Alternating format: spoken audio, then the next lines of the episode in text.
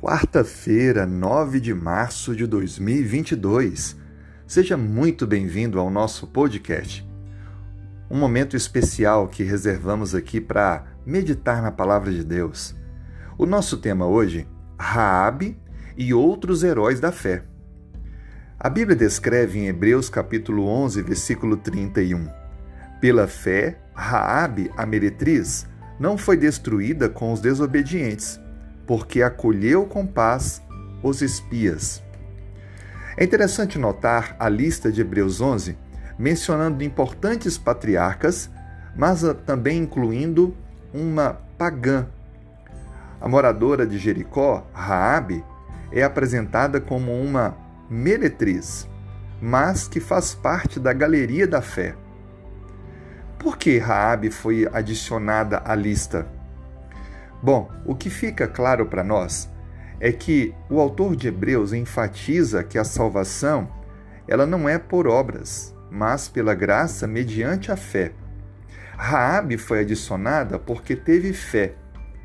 A Bíblia descreve que na experiência do povo de Israel, dois espias foram enviados para conhecer melhor a cidade.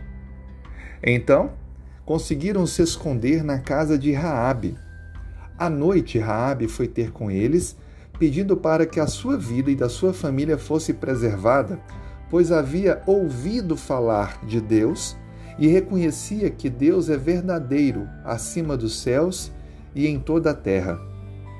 Eles então fizeram com ela um acordo. E esse acordo envolvia três condições para que a vida dela e da família dela fosse preservada. Você pode ler tudo isso em Josué capítulo 2, do versículo 9 em diante. A Bíblia descreve que as três condições foram: coloque um cordão escarlata na janela da tua casa. O segundo era: mantenha a família dentro de casa. E o terceiro: não denuncie a nossa missão. Veja, essas três condições eram para produzir a resposta de fé de Raabe. Tudo o que ela precisava era seguir essas orientações. Deus preservaria, fazendo com que todos os muros, toda a cidade ruísse, menos o local onde estava a casa de Raabe e da sua família. Que coisa extraordinária, não é? A Bíblia descreve que o povo então, depois de dar voltas na cidade, parou tocou instrumentos e então proclamou a vitória. E Deus então usou as vozes, os sons, para que, como se emitissem ondas, pudessem destruir toda a cidade. O próprio Deus interviu, é claro, usando aquilo como uma participação do povo, para que pudessem ver o grande milagre. Toda a cidade de Jericó foi destruída, mas a parte onde estava a casa de Raabe da sua família foi totalmente preservada. Veja, Deus espera que nós tenhamos a mesma espécie de fé. A fé verdadeira não é aquela apenas intelectual e teórica, mas a que produz ação, atitudes, obediência.